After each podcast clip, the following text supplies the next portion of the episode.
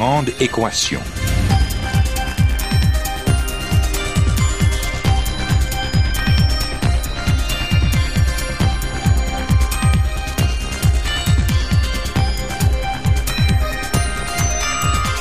Ici Normand Mousseau, bienvenue à La Grande Équation, votre rendez-vous hebdomadaire avec la science.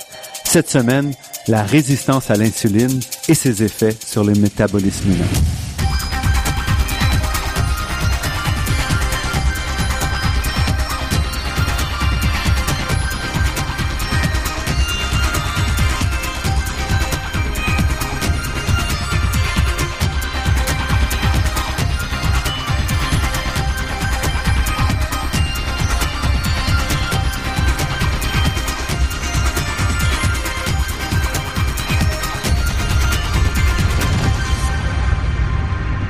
On connaît tous l'insuline. Hein? C'est une hormone qui a été isolée pour la première fois par le chercheur canadien Frederick Banting en 1921 déjà et qui offrait enfin un traitement pour le diabète de type 1. Mais au-delà de son rôle essentiel pour l'absorption de l'énergie chez les mammifères, que sait-on vraiment de cette molécule dont l'importance est telle que l'évolution l'a conservée presque intacte durant des millions d'années? Si le rôle principal de l'insuline est connu depuis longtemps, on s'aperçoit que la gestion de l'insuline par notre corps est complexe et qu'elle dépend de très nombreux facteurs à la fois génétiques et environnementaux, ce qui complique son étude et ce qui rend peut-être aussi cette molécule plus intéressante pour les chercheurs. Notre invité d'aujourd'hui a un faible pour l'insuline. Il étudie son rôle métabolique depuis de nombreuses années. André Marette est professeur au département de médecine, chercheur au Centre de recherche de l'Institut universitaire de cardiologie et de pneumologie de Québec et titulaire de la chaire de recherche Pfizer IRSC sur la pathogénèse de résistance à l'insuline et des maladies cardiovasculaires à l'Université Laval.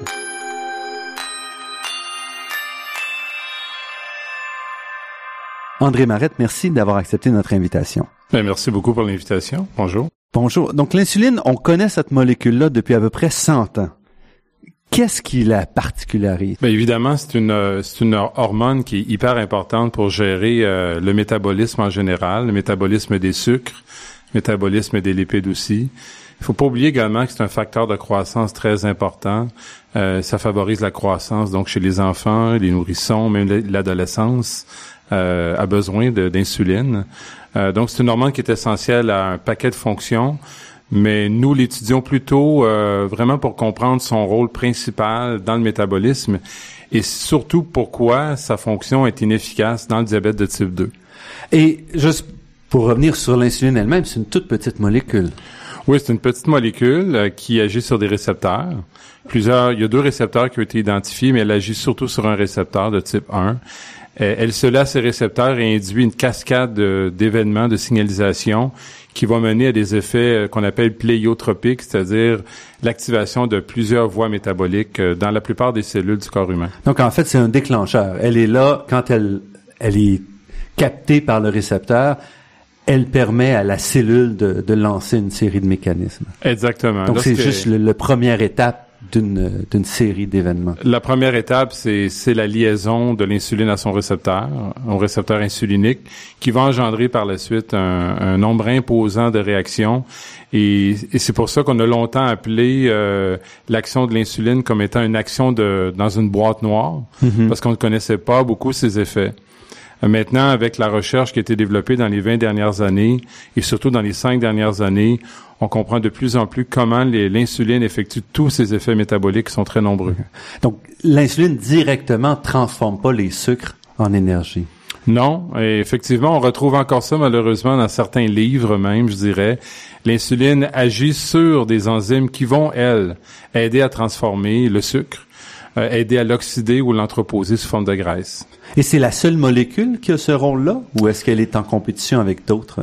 Elle, il y a d'autres molécules, par exemple le IGF-1, Insulin-like Growth Factor 1, mhm. qui euh, peut également agir sur le même récepteur que l'insuline, avec moins d'affinité, peut également induire les mêmes effets. Il y a d'autres facteurs de croissance que l'insuline qui peuvent induire les mêmes voies de signalisation, mais là où ça diffère, c'est précisément au niveau cellulaire L'insuline semble être capable de diriger les signaux vers des compartiments cellulaires très précis, vers des organelles très précises, qui permettent justement de faire entrer plus de glucose dans les cellules, ce que d'autres facteurs qui activent le récepteur insulinique ne peuvent pas faire. Donc, le, lien entre le récepteur à l'insuline et l'insuline elle-même amène des réactions très, très spécifiques dans la cellule que d'autres facteurs de croissance ne peuvent pas activer. Et une des particularités aussi de l'insuline, c'est qu'elle est très, très conservée chez les mammifères. Oui, on en retrouve même chez le poisson, euh, d'ailleurs.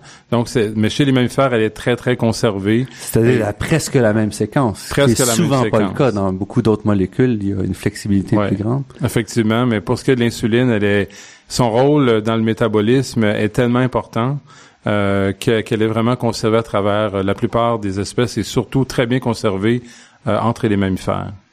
Et puis, quand vous dites facteur de croissance, est-ce que c'est dû simplement parce qu'elle permet d'absorber l'énergie ou est-ce qu'elle a un rôle additionnel? Non, c'est même également dans la croissance des tissus. Donc, elle peut vraiment activer la prolifération des cellules. Euh, donc, c'est une hormone qui va promouvoir la croissance à la fois en en faisant croître les cellules, en augmentant le niveau, la concentration ou la quantité de tissu, mais en plus, elle va favoriser le développement de ce tissu en justement en amenant et en métabolisant les différents substrats énergétiques que l'on possède. Et toute cette insuline-là est fabriquée à la même place? Elle est fabriquée dans le pancréas. Euh, au niveau des cellules bêta, donc très précisément les cellules bêta, qui sont localisées dans les îlots de l'ingérence. Et malheureusement, dans le cas du diabète de type 1, justement, ces îlots de l'ingérence perdent leurs cellules bêta et éventuellement, ça va mener au diabète de type 1. Et ce qui est remarquable, c'est que finalement, c'est un tout petit nombre de cellules donc qui fabriquent ces, euh, oui, C'est un, un, nombre relativement faible de cellules qui sont localisées dans un seul tissu et qui ont des fonctions très, très précises. Euh, et c'est pourquoi euh, traiter le diabète de type 1 est un peu compliqué parce qu'il faut vraiment tenter de trouver une solution pour euh, réparer les dégâts, c'est-à-dire tenter de régénérer ces cellules bêta. Euh, il y a des gens actuellement euh, dans plusieurs laboratoires dans le monde qui étudient la possibilité de faire croître des cellules bêta dans d'autres tissus tels que l'intestin, parce que les cellules souches qui mènent aux cellules bêta ont des points en commun avec d'autres types de cellules, notamment certaines qu'on retrouve dans l'intestin. Et ces cellules, donc vous appelez bêta, elles ne, elles ne font que l'insuline. Donc, leur rôle, c'est de fabriquer de l'insuline? Elles, elles, sécrètent quelques facteurs, dont l'insuline, la proinsuline, le C-peptide, euh, qui sont des précurseurs, dans le fond, de l'insuline. Elles, elles, peuvent sécréter... Qu'est-ce que vous voulez précurseur, ça veut dire? Oui, c'est que l'insuline, en fait, euh, elle peut sécréter ce qu'on appelle un C-peptide. Et, le C-peptide est un précurseur de l'insuline. C'est lorsque le C-peptide est métabolisé qu'on va obtenir par la suite l'insuline. Et c'est l'insuline qui est active. D'accord. Mais la C-peptide est un précurseur de l'insuline qui est également sécrété. Donc, qui est fabriqué un peu comme euh, comme stockage finalement. Oui, on peut dire on peut dire ça exactement. Mais l'insuline est déjà stockée même à l'intérieur des cellules bêta. Et lorsqu'il y a un besoin, elle est sécrétée. Elle est sécrétée justement avec une certaine concentration de C-peptides, parce que le C-peptide peut avoir des effets régulateurs également. Mm-hmm. Mais le glucagon, par exemple, est plutôt sécrété par d'autres types de cellules, par le pancréas. Qui est une autre, une autre hormone qui joue aussi un rôle dans le, dans, dans la gestion du glucose. Oui, normalement un, rôle opposé, c'est-à-dire que le glucagon va avoir tendance à augmenter euh, les, euh, les concentrations de glucose, alors que l'insuline, évidemment, son rôle principal, c'est de la maintenir plus basse à la normale.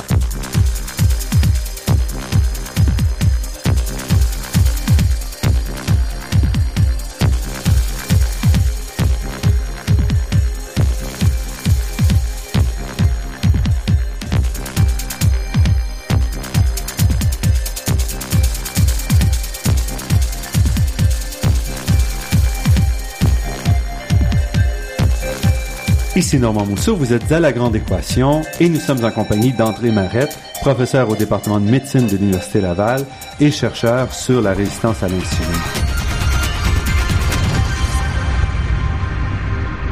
L'insuline a donc comme rôle, euh, entre autres, vous parliez dans le cas du glucose, de préserver le niveau de glucose, entre autres en facilitant son absorption, c'est ça? En fait, il y a, plusieurs mécanismes par lesquels l'insuline aide à gérer notre, glycémie, le glucose sanguin. Le premier, qui est le plus connu, c'est certainement son sa capacité à, faire rentrer du glucose, donc à, capter, à stimuler la captation de glucose par les organes métaboliques les plus importants que sont le muscle, les muscles squelettiques, euh, j'entends, euh, le tissu adipeux également, le cœur, par exemple. Mais une autre grande et importante fonction de l'insuline, c'est elle euh, gère très bien la production de glucose par le foie. Le foie, contrairement aux muscles, va plutôt remettre du glucose en circulation lors de périodes de jeûne, par exemple, ou lorsqu'on fait de l'exercice physique, on a besoin de maintenir la glycémie. Le foie, qui entrepose le glycogène, donc le glucose forme de glycogène, va remettre du glucose en circulation. Chez le diabétique, le foie rejette trop de glucose en circulation. Donc non seulement le muscle en capte pas suffisamment, le foie en produit trop. L'insuline, son importance est justement à la fois de faire capter du glucose par les muscles, mais d'empêcher le foie d'en remettre trop en circulation. Cette fonction de l'insuline dans le diabète ne fonctionne pas bien également. Mhm. Parce que le glucose, c'est la source d'énergie pour les cellules euh, musculaires, entre autres. Ah oui, c'est une excellente source d'énergie, surtout lorsqu'on fait des exercices à court terme. On a besoin d'une source rapide d'énergie. On peut pas utiliser les lipides, donc on utilise le glucose sanguin. Et c'est l'insuline qui va permettre de faire entrer le glucose. Sauf que lorsqu'on fait de l'exercice physique, il y a un autre élément qui est important, c'est la contraction musculaire elle-même, indépendamment de l'insuline, peut stimuler la captation de glucose par un mécanisme qui est indépendant de l'insuline et de son récepteur.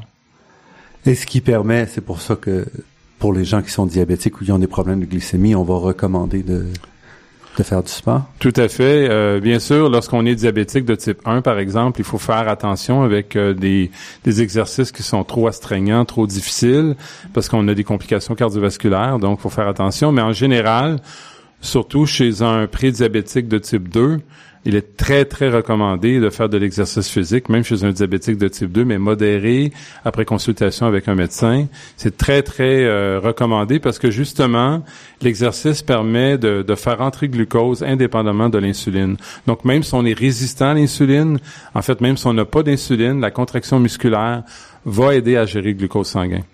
Et vous vous intéressez dans tout ça à ce qu'on appelle la résistance à l'insuline. Oui. Qui est un aspect euh, particulier, métabolique, indépendant finalement quand même de, de la maladie? Oui, c'est en, fait pour moi la résistance à l'insuline c'est le début du diabète. Euh, et malheureusement, on le diagnostique lorsque le glucose sanguin à jeun est trop élevé. Malheureusement, c'est déjà un peu tard pour intervenir parce que la résistance à l'insuline, dans le fond, elle camoufle un défaut qui est présent déjà. Je vous explique, c'est que l'insuline, comme vous le savez, agit sur le récepteur insulinique par contre, il y a cette résistance qui s'installe, donc l'insuline n'arrive plus à activer le récepteur. Qu'est-ce que fait le pancréas? Les cellules bêta du pancréas relâchent plus d'insuline pour compenser cette résistance. Donc, ce qui se passe, c'est que le récepteur capte pas facilement l'insuline. C'est ça. L'insuline tente de lier le récepteur. Le récepteur peut être défectueux ou moins nombreux à la surface de la cellule. Donc, l'insuline n'arrive pas mm-hmm. à lier suffisamment de récepteurs pour induire une réponse métabolique. Le pancréas perçoit des augmentations de glucose qui commencent à mhm. arriver, donc secrète plus d'insuline. Et l'idée, c'est simplement un peu euh, un effet du hasard. Donc, si on a plus d'insuline en circulation, il y a plus de chances que même qu'un mauvais récepteur réussisse à capter ou il y a plus de euh, chances de capter un autre récepteur qui normalement n'aurait pas été capté parce que les concentrations d'insuline étaient trop faibles. Mhm. Donc on compense cette résistance en amenant plus d'insuline au tissu. Le problème, c'est qu'en faisant cela, c'est oui, effectivement, on va réussir à capter plus de glucose, à mieux gérer le glucose sanguin, mais à un prix. Premièrement, on, augmente l'insulinémie de façon anormale. Et on peut en discuter dans, quelques minutes, mais l'hyperinsulinémie à long terme également, c'est conséquences. Il un prêt à payer. Mais la plus grande conséquence, selon moi, c'est que ça cache un défaut inhérent. Parce que nous, on s'en rend pas compte que le pancréas sécrète plus d'insuline. Pendant, pendant que le pancréas réussit à compenser, le taux de, glycémie, ce qu'on mesure euh, chez le médecin et tout, reste normal. Eh ben, il sent, oui, effectivement, il est normal surtout à jeun. Sauf que si on le mesurait constamment après les repas, on verrait que même en présence d'hyperinsulinémie, même si le pancréas tente de compenser, probablement qu'on a des épisodes d'hyperglycémie suite à un repas. Et de toute façon, même si la glycémie revient à la normale, comme c'est au prix d'une augmentation importante d'insuline, en fait, on est en train de masquer un début de maladie Et c'est là qui est le problème, c'est que si on agirait à ce moment-là, Mhm. on aurait beaucoup plus de chances de stopper ou de limiter les dégâts de cette maladie que lorsque nous devenons vraiment diabétiques, tel que diagnostiqué Mhm. par une glycémie à jeun trop élevée, où là même l'insuline sécrétée par le pancréas, même si le pancréas en sécrète plus, ça fonctionne plus. Et cet, cet aspect-là, cette résistance à l'insuline, c'est un, une origine euh, génétique, c'est d'une origine, euh, un défaut euh, de, à de naissance ou c'est un, un, un problème environnemental? Ben, il y a de- depuis, euh, la- ça fait maintenant 20 ans ou 25 ans même que je fais de la recherche dans le domaine. Il y a eu la mode génétique, il y a eu la mode environnementale, euh, donc la nutrition, le manque d'exercice. On s'entend maintenant pour dire qu'il y a une composante génétique euh, à la résistance à l'insuline, comme il y en a une pour le diabète et l'obésité. Mais il y a également une composante très importante de l'environnement parce que le développement de la résistance à l'insuline, du syndrome métabolique euh, et du diabète de type 2 a pris euh, vraiment, on, on, on- on considère les augmentations comme étant spectaculaires. C'est presque une épidémie. Et c'est sûr qu'il n'y a pas eu de mutation de gènes qui peuvent expliquer cette augmentation fulgurante dans les 10-20 dernières années. Donc forcément, l'environnement a un impact important, mais il est certain qu'il y a des gens qui ont des susceptibilités génétiques plus que d'autres. C'est pour ça qu'on voit des fois des très grands mangeurs de fast-food qui restent minces, qui sont pas diabétiques, parce qu'ils ont des gènes protecteurs. D'autres qui mangent pourtant très bien, vont développer quand même le diabète parce qu'ils ont des gènes de susceptibilité ou moins de gènes protecteurs. Mais en général, lorsqu'on regarde la population entière, on voit très bien qu'il y a un lien très très fort entre la malbouffe, la mauvaise alimentation, si on veut, le manque d'exercice physique et le développement de ces maladies. Mais si on vient juste à la résistance à l'insuline, si vous faites un test chez un nourrisson, est-ce que vous pouvez dire cet enfant-là a une résistance à l'insuline qui est pas ce qu'on appellerait normale? Ou, C'est très rare. Les, on, on peut caractériser, on peut découvrir des résistances à l'insuline chez des enfants très jeunes, des nourrissons, mais à ce moment-là, on parle carrément d'une mutation génétique, probablement un défaut inné euh, très important au niveau génétique. Euh, avant, Donc même la résistance à l'insuline se développe dans le temps. oui, et à l'époque, quand j'ai commencé mes études, on disait que le- la résistance à l'insuline, qui précède le diabète de type 2, était justement euh, une chose qu'on voyait chez l'adulte, parce que le diabète de type 2 avant, euh, on l'appelait le diabète de l'adulte. Aujourd'hui, cependant, on, on- on détecte des diabètes de type 2 chez les adolescents, même les enfants, pas seulement aux États-Unis, mais même au Canada, et ils sont résistants à l'insuline probablement depuis l'âge de 3-4 ans. Parce que traditionnellement, c'était vers 40, 45 ans qu'on voyait le diabète apparaître. Diabète type 2, évidemment. Oui, mais comme vous le voyez euh, très bien, mettant l'obésité apparaissant chez nos jeunes de façon très prématurée, la résistance à l'insuline et l'obésité, c'est ça va main dans la main. C'est une très belle, malheureusement, une trop bonne corrélation.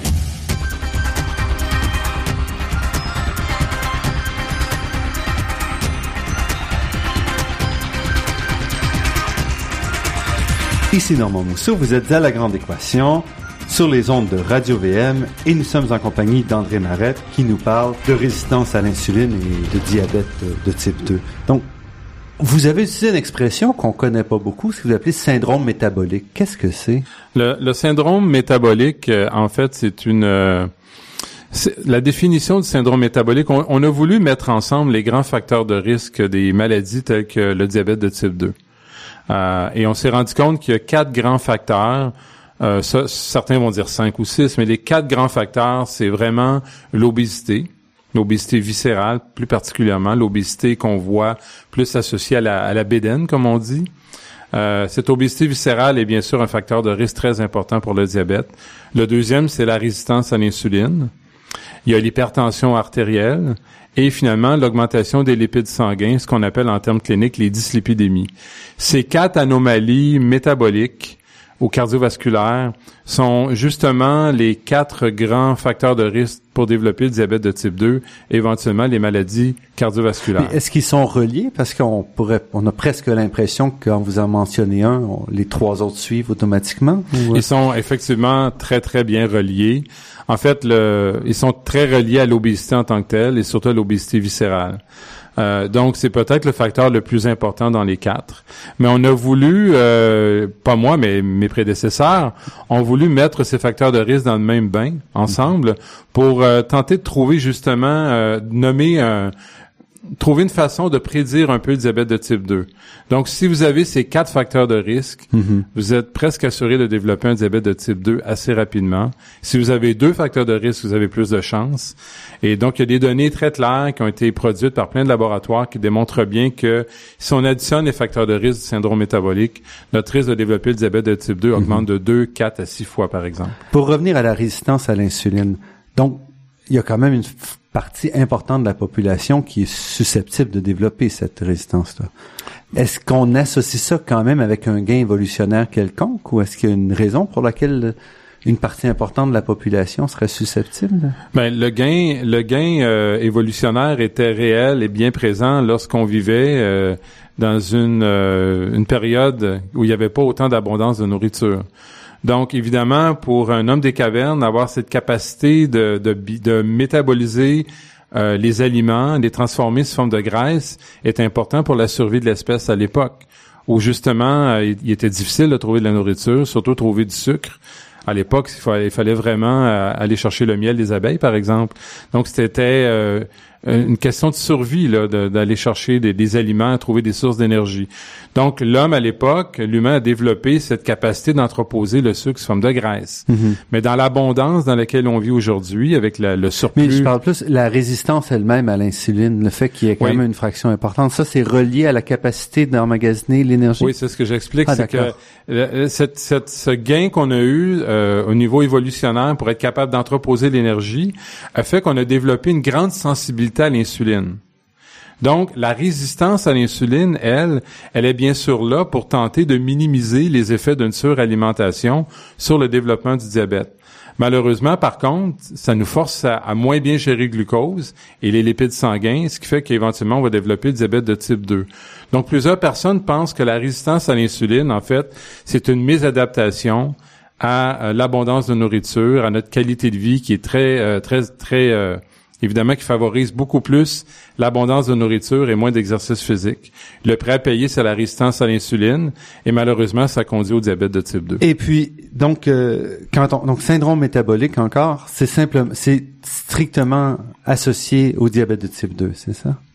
Le syndrome métabolique est, est une façon de prédire le risque de développer le diabète de type 2 et les maladies cardiovasculaires. Qui sont vus un peu comme étant euh, deux, deux faces de la même... euh, Ben, en, en fait, euh, on n'hésite plus maintenant à relier le diabète et les maladies cardiovasculaires sur, sur une seule, sous une seule appellation, qui est les maladies cardiométaboliques, parce qu'effectivement, ils sont tellement liés entre elles.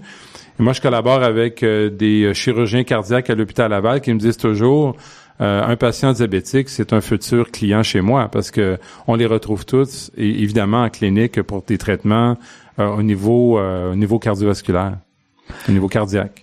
Et vous disiez tout à l'heure que la proportion a augmenté considérablement au cours des dernières décennies. Oui, malheureusement, non seulement la, la proportion de gens souffrant de ces maladies a augmenté beaucoup, mais ce que je trouve le, le plus effarant, c'est de constater que ces maladies apparaissent de façon très précoce maintenant.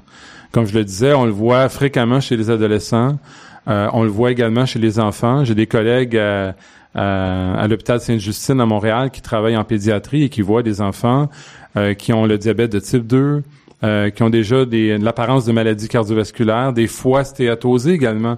On oublie souvent que l'augmentation de lipides au niveau du foie est précurseur de problèmes euh, au niveau hépatique euh, chez l'adulte. On voit de plus en plus ces maladies apparaître chez, chez des adolescents. Donc ça, c'est l'obésité finalement qui crée... euh, Oui, parce que on pense souvent à l'obésité, à l'augmentation de graisse, de lipides dans le tissu adipeux. Mais ce qu'on a- ce qu'on constate aujourd'hui, c'est que l'obésité la plus dangereuse, c'est celle où les lipides s'accumulent dans d'autres tissus que le tissu adipeux. Le tissu adipeux est fait pour entreposer de la graisse jusqu'à un certain point. Il nous protège des méfaits des lipides. Lorsque cette graisse commence à augmenter dans d'autres tissus, le foie euh, notamment, mais même le cœur, on appelle ça la graisse ectopique, la graisse qui est en dehors du tissu adipeux. Cette graisse-là est d'autant plus dangereuse et va amener des complications métaboliques importantes. Et ça, vous dites, vous le voyez, ou on le voit même chez des, des adolescents ou des... Oui, notamment au niveau du foie, euh, c'est bien caractérisé maintenant, c'est ce qu'on appelle la stéatose hépatique. Et lorsqu'elle devient compliquée avec de, de l'inflammation, ça peut même mener à une cirrhose, cancer du foie, Ces maladies-là, euh, il y a même pas 30-40 ans, on les voyait uniquement chez des adultes âgés. Maintenant, on la voit chez des adolescents et même chez des enfants dans certaines populations. Pas seulement aux États-Unis, je le répète, mais également au Canada et au Québec. Et toujours associé avec l'obésité et une, une activité physique faible. Oui, et une résistance à l'insuline, qui est un facteur prépondérant euh, pour euh, ces complications. Et qu'est-ce qui apparaît en premier? Est-ce que ou est-ce que les trois se développent ensemble? Euh, C'est une bonne question. Dans, dans, les études animales, on voit très bien que euh, même des, euh, des, des souriceaux qui ont été nourris par une mère qui souffrait d'obésité ont déjà une hyperinsulinémie. Euh, des modèles génétiques d'obésité chez l'animal, on détecte l'hyperinsulinémie euh, même euh, lorsque les bébés sont encore dans le ventre de leur mère. Donc c'est quelque chose qui peut être vu de façon très très précoce. Moi, je pense que la résistance à l'insuline est effectivement très précoce. Et donc, il y a une hyperinsulinémie. Il y a trop d'insuline qui est mhm. sécrétée pour compenser mhm. dès la naissance. Donc, c'est, c'est pas génétique, c'est environnemental dans le sens que ça vient du fait que la mère elle-même était dans cet état-là. Ben, ça, ça, démontre qu'on peut l'induire par euh, une mauvaise nutrition ou par un état d'obésité qui est déjà prédéterminé. Cette obésité peut venir d'ordre génétique ou environnemental, nutritionnel, mais on peut effectivement la générer seulement avec des perturbations de la nutrition. Et est-ce qu'on comprend le lien avec le... Parce que là, on joue plus au niveau de l'insuline, on joue au niveau des récepteurs eux-mêmes. Est-ce qu'on comprend le lien avec ces récepteurs-là? Pourquoi ces récepteurs changent leur capacité?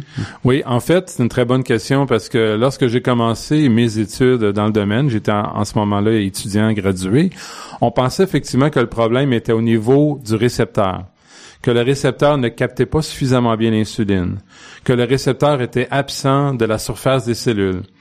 Euh, à travers les années, on a compris que oui, dans certains cas d'obésité sévère ou de résistance à l'insuline très sévère, le récepteur à l'insuline est défectueux. Mais on peut détecter de la résistance à l'insuline avec un récepteur à l'insuline parfaitement adéquat, avec une quantité de récepteurs parfaitement adéquate. Le problème vient de molécules qui sont en aval du récepteur, comme on a, on discuté un peu plus tôt, le récepteur mène à l'activation d'une cascade d'événements. Et dans cette cascade d'événements, il y a plein de protéines qui sont impliquées. Et on a découvert qu'il y a une protéine qui s'appelle la PI3 kinase, phosphatidyl'inositol 3 kinase, qui est peut-être la quatre ou cinquième protéine qui est activée par le récepteur de l'insuline, qui, elle, dans le fond, représente le défaut le plus précoce, qu'on détecte même au tout début de la résistance à l'insuline. Et effectivement, si on bloque cette enzyme dans une cellule, l'insuline n'est plus capable de faire entrer glucose.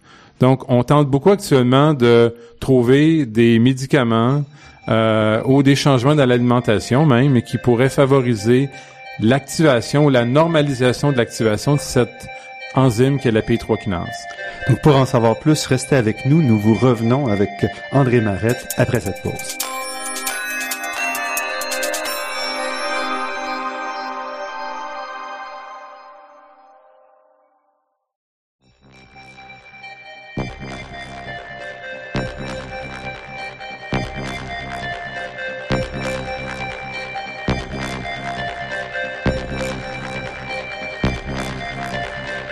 Ici Normand Mousseau, vous êtes à La Grande Équation et nous sommes en compagnie d'André Marette, professeur au département de médecine de l'Université Laval et titulaire de la chaire de recherche Pfizer IRSC sur la pathogénèse de résistance à l'insuline et des maladies cardiovasculaires. On vient de terminer en parlant des médicaments. Justement, si on regarde le diabète de type 2, par exemple, la vaste majorité des médicaments aujourd'hui traite finalement le symptôme associé avec la, gestion de, du glucose. C'est, correct? Ben, on n'a pas le choix. Euh, la, la, raison pour laquelle c'est, de cette façon qu'on traite le diabète, c'est que lorsqu'on le diagnostique, ce diabète, ben, on a déjà un, défaut qui est très important. On a une résistance à l'insuline qui est rendue majeure. On a un pancréas qui n'est plus capable de sécréter suffisamment d'insuline pour compenser cette résistance à l'insuline. Souvent, souvent, on a, également une obésité qui est très importante, une accumulation de graisse, même en dehors du peu, comme dans le muscle et le foie. On n'a pas le choix de vraiment sortir le cocktail Molotov euh, pour tenter de renverser la vapeur. Et c'est ça qui est malheureux, parce que si on pouvait trouver une façon d'identifier, de diagnostiquer la maladie, lorsque le pancréas n'est pas encore trop altéré, lorsque les cellules bêta sont toujours présentes dans le pancréas, a moins d'inflammation. On va sûrement revenir sur l'inflammation dans quelques minutes, mais lorsqu'on peut si on pourrait vraiment diagnostiquer la maladie plus rapidement, on pourrait commencer par changer le style de vie, améliorer euh, la quantité d'exercices que l'on fait, être plus actif dans la vie, mieux manger. Déjà, on pourra freiner euh, de façon incroyable cette maladie. Et qu'est-ce qui fait On n'a pas le test aujourd'hui pour l'évaluer Il y a beaucoup d'hétérogénéité dans la population. Euh, certains vont développer une résistance à l'insuline peut-être à 20 ans. Le diabète va apparaître seulement qu'à 60 ans. D'autres, euh, il va y avoir seulement quelques années de différence entre les deux. Donc, les, les mesures d'insuline également sont pas très faciles à standardiser entre les laboratoires cliniques. Donc, il y a plein de, de raisons qui fait que c'est difficile pour l'instant de dire que le diabète de type 2 devrait plutôt être considéré lorsqu'on est hyperinsulinémique et non pas lorsque notre glycémie à jeun est trop élevée. Mm-hmm. Mon collègue Jean-Pierre Després à l'hôpital Laval parle souvent du tour de taille. Est-ce qu'on devrait considérer le tour de taille comme étant justement un facteur après euh, lorsque le tour de taille a un certain nombre de centimètres chez l'homme et la mhm. femme, on devrait déclarer que le risque de maladie est tellement élevé qu'on devrait déjà agir. Parce qu'ici, on cible encore la graisse abdominale. Finalement. Toujours, exactement. Et si on pouvait le faire, on aurait. Donc, ça serait pas d'avoir des médicaments. Donc, ce que vous dites, c'est que ça serait agir sur le mode de vie avant d'avoir à, introduire des médicaments. Ben même chez quelqu'un qui développe euh, le diabète franc, le diabète de type 2 ou de type 1 franc, il est recommandé déjà de changer de mode de vie parce que dans la plupart des gens, euh, euh, lorsque ces gens ont le diabète de type 2 ou le type 1, surtout le type 2, c'est presque toujours associé justement à une mauvaise qualité de vie. Donc déjà, la première ligne d'attaque, c'est de recommander de changer les habitudes de vie.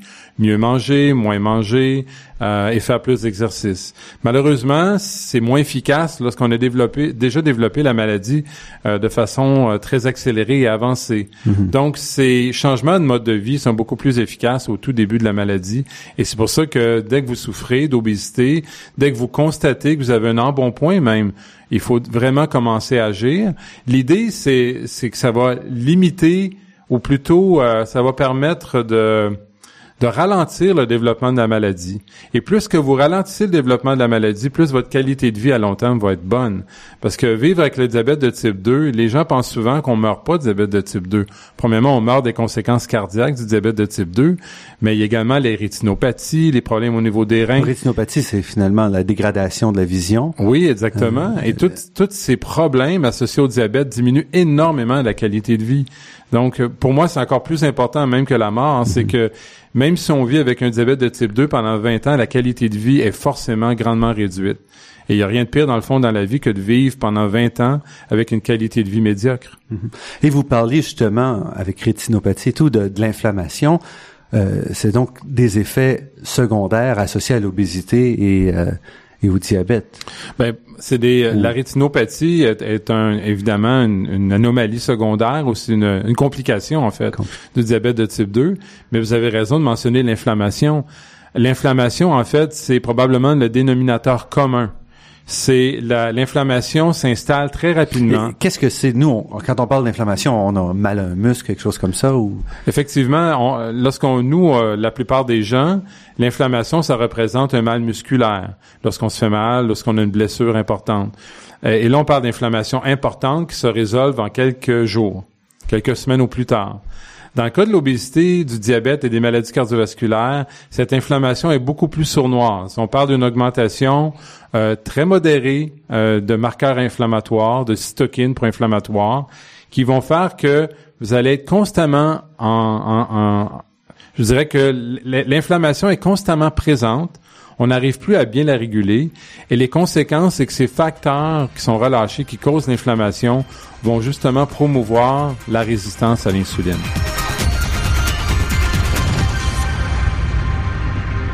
Donc c'est ça arrive, euh, c'est généré par la maladie et ça augmente l'effet de la maladie, c'est ça? Oui, ben en fait, on croit que l'origine, même de la résistance à l'insuline, l'origine de la maladie, probablement, il y a une base inflammatoire.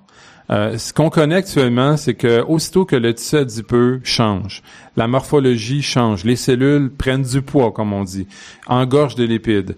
Il y a déjà certains facteurs qui sont sécrétés par les cellules adipeuses dans notre tissu adipeux qui vont attirer des cellules immunitaires qui Normalement, leur rôle, c'est d'aller euh, jouer le rôle de sentinelle ou d'aller nettoyer le tissu ou euh, de tenter de stopper l'ennemi qui est généralement une bactérie, un parasite. Mhm, mhm.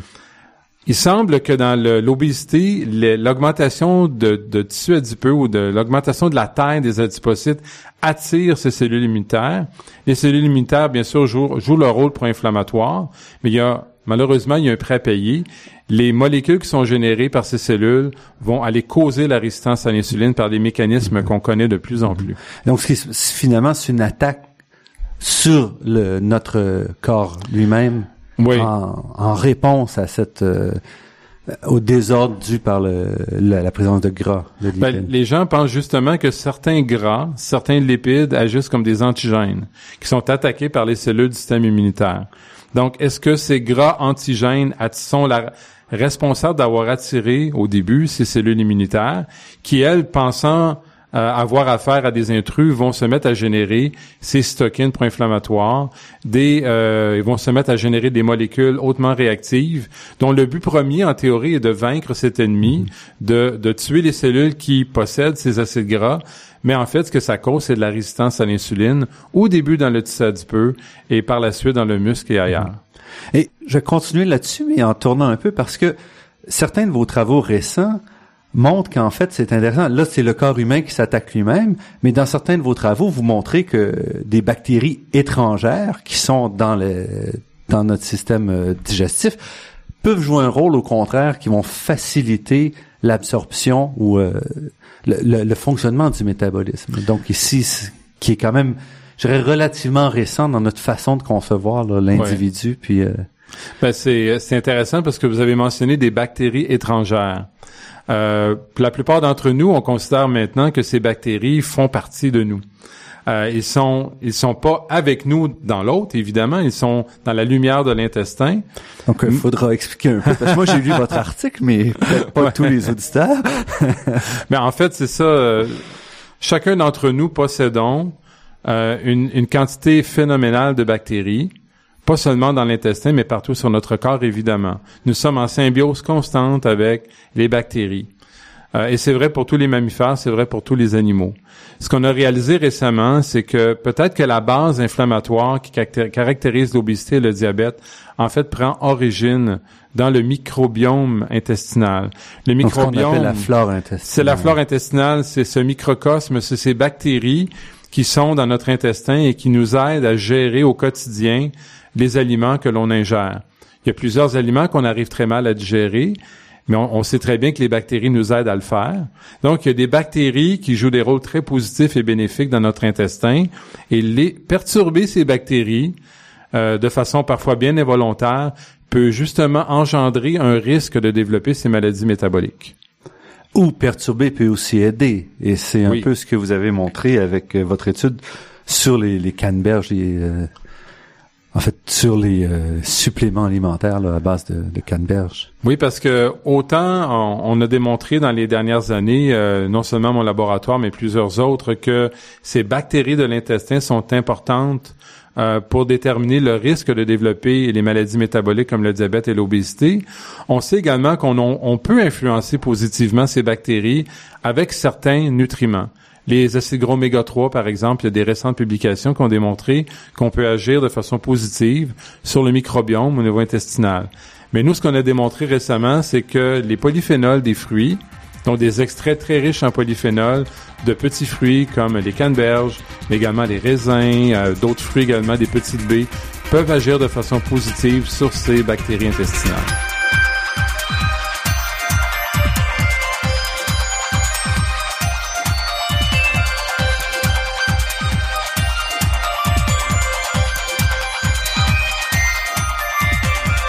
André Marette, quand vous dites de façon positive, de façon très positive sur, sur les tests que vous avez fait, à tout moins sur les souris. Oui, parce que on a pris par exemple des souris, euh, euh, on voulait induire l'obésité chez ces souris.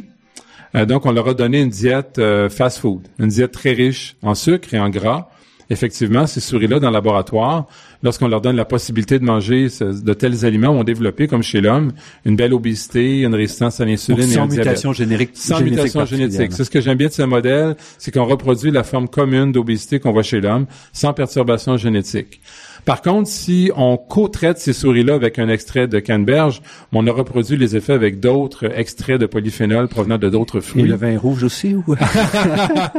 Ben oui, effectivement, certains polyphénols euh, des raisins peuvent également réduire la prise de poids chez ces animaux, améliorer la sensibilité à l'insuline, diminuer les risques de diabète de type 2 et euh, le foie se porte en parfaite santé, beaucoup moins de foie gras également chez ces animaux.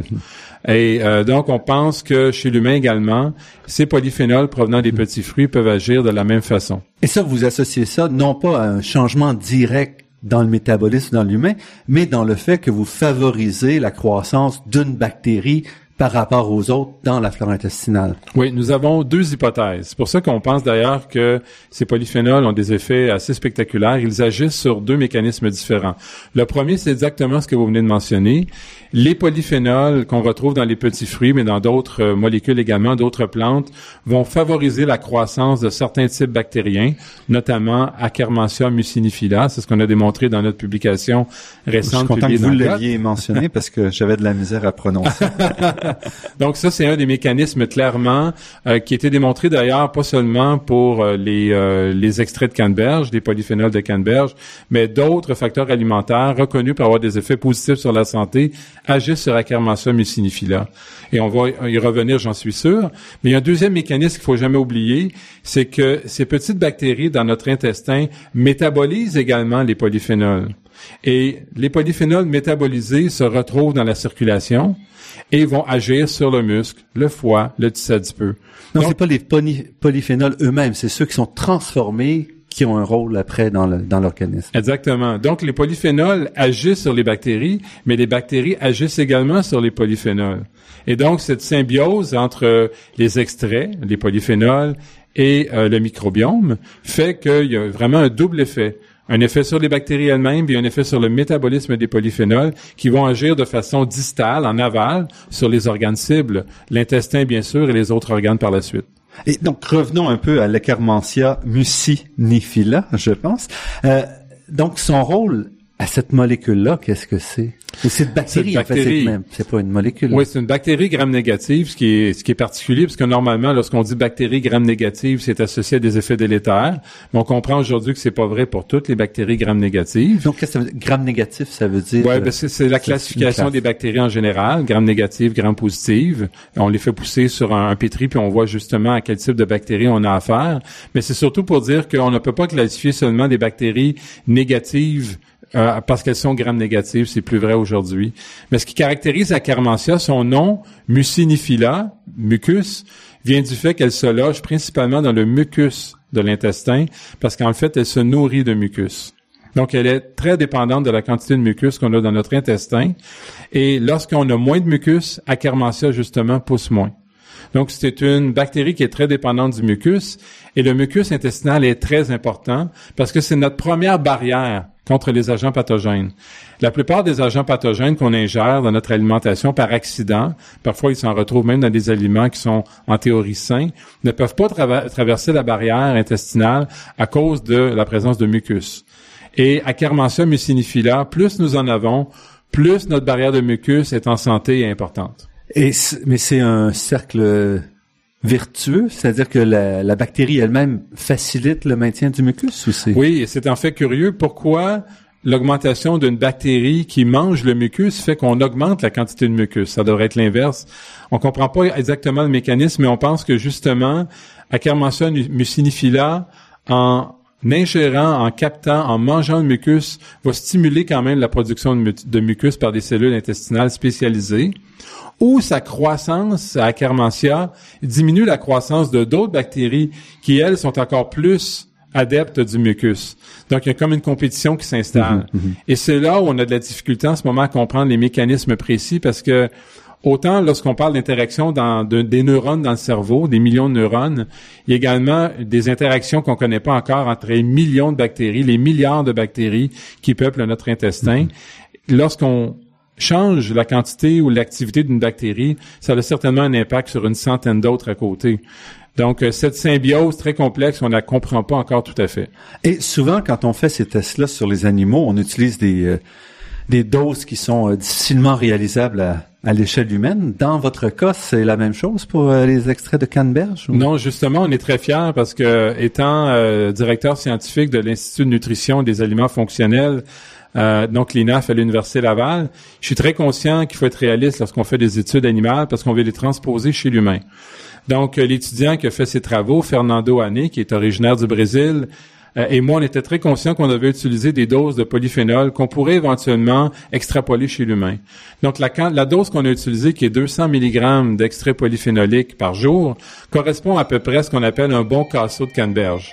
Donc, une quantité, là, 200-300 grammes de canneberge euh, qu'on peut ingérer au quotidien. Ça reste quand même une quantité ça reste un peu acide. Mais si on aime les canneberges, si on aime les bleus, ça fonctionne également avec les bleus. C'est plus facile.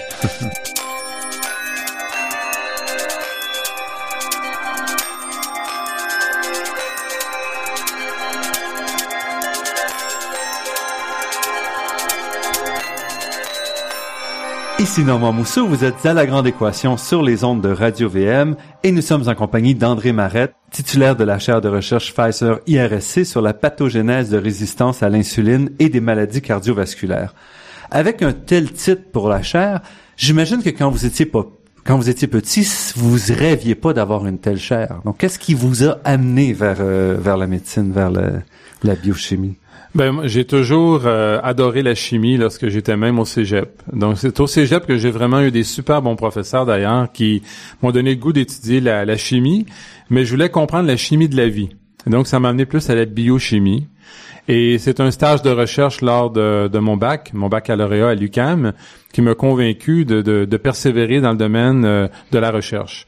Mais c'est vraiment lors de mon doctorat à l'Université Laval euh, où les responsabilités euh, sur mes épaules ont augmenté beaucoup avec la gestion de plus jeunes étudiants, que j'ai compris que c'était vraiment une carrière qui était faite pour moi. Et comment êtes-vous tombé dans l'insuline?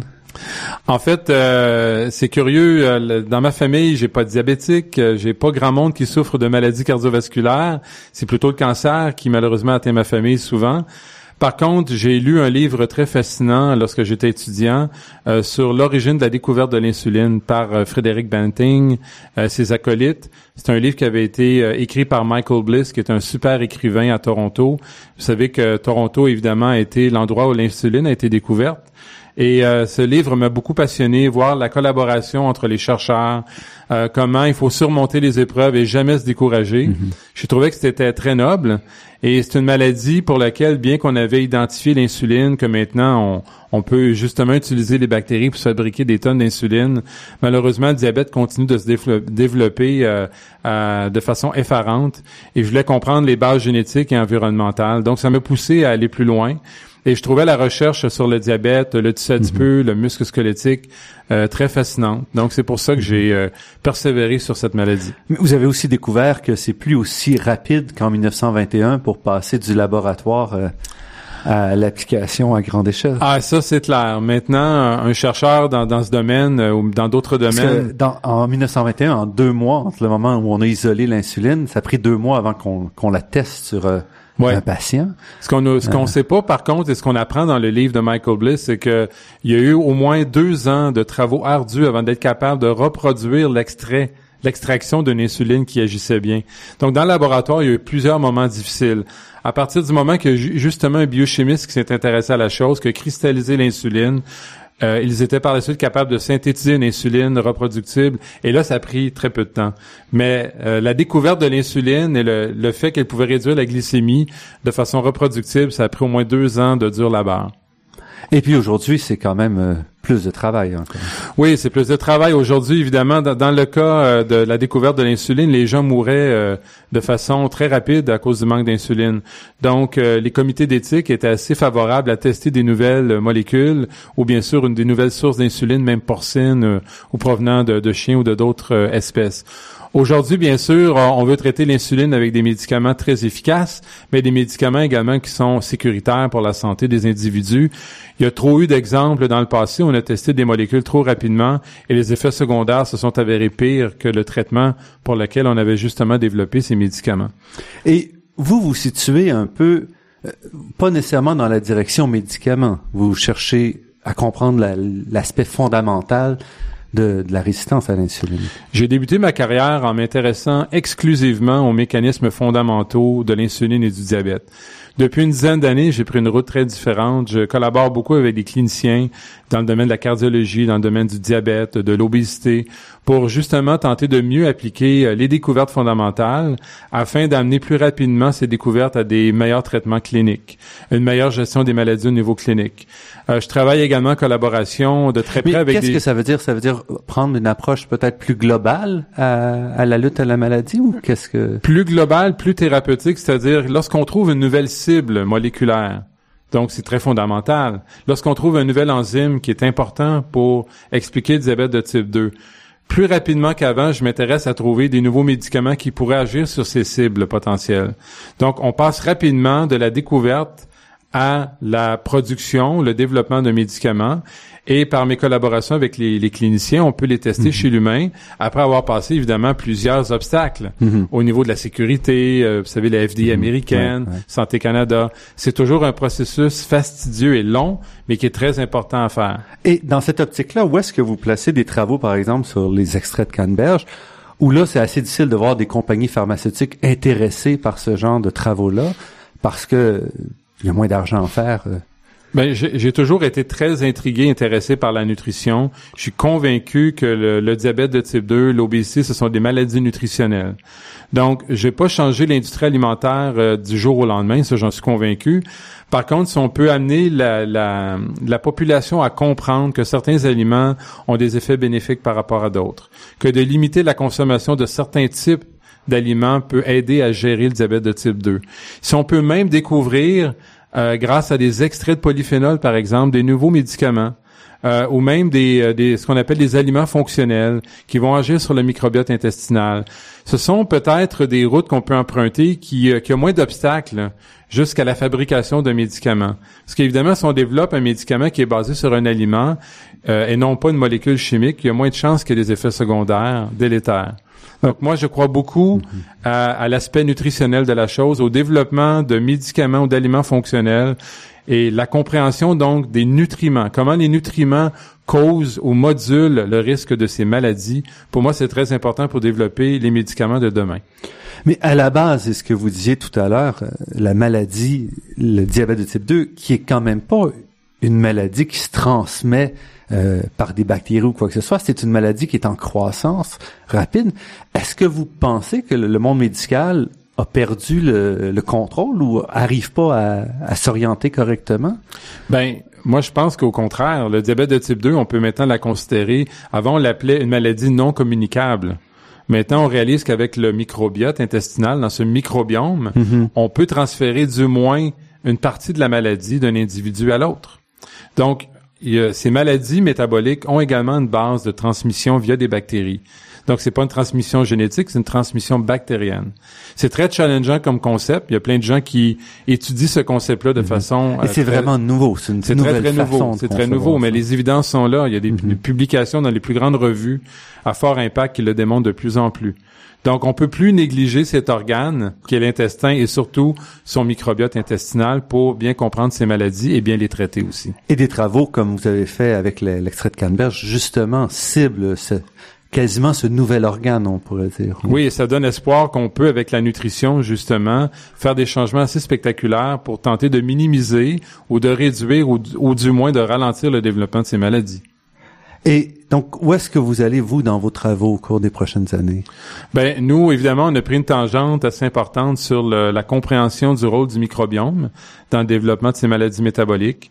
Euh, nous venons d'obtenir des subventions qui vont nous permettre justement d'investiguer, euh, autant dans le modèle animal que chez l'homme, euh, comment ces bactéries jouent un rôle important dans le développement du diabète de type 2. Mais on, on reste toujours très, très branché sur l'aspect médicament également. On comprend très bien qu'encore aujourd'hui, la plupart des gens qui sont déclarés diabétiques se retrouvent devant un arsenal thérapeutique un peu pauvre, malheureusement. Beaucoup de molécules de synthèse qu'on utilisait pour traiter le diabète de type 2 ne sont plus disponibles parce qu'il y a des effets secondaires. L'industrie pharmaceutique travaille très fort pour en fabriquer des nouvelles, mais maintenant, ça prend 10 à 20 ans avant d'avoir des permissions pour utiliser ces médicaments.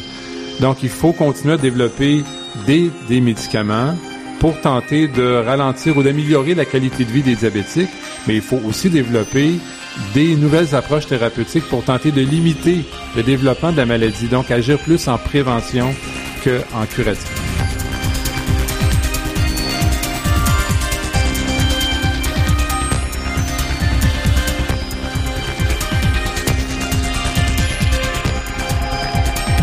André Marette, on va certainement continuer à suivre vos travaux. Vous êtes professeur au département de médecine de l'Université Laval, chercheur au Centre de recherche de l'Institut universitaire de cardiologie et de pneumologie de Québec et titulaire de la chaire de recherche Pfizer IRSC sur la pathogénèse des résistances à l'insuline et des maladies cardiovasculaires.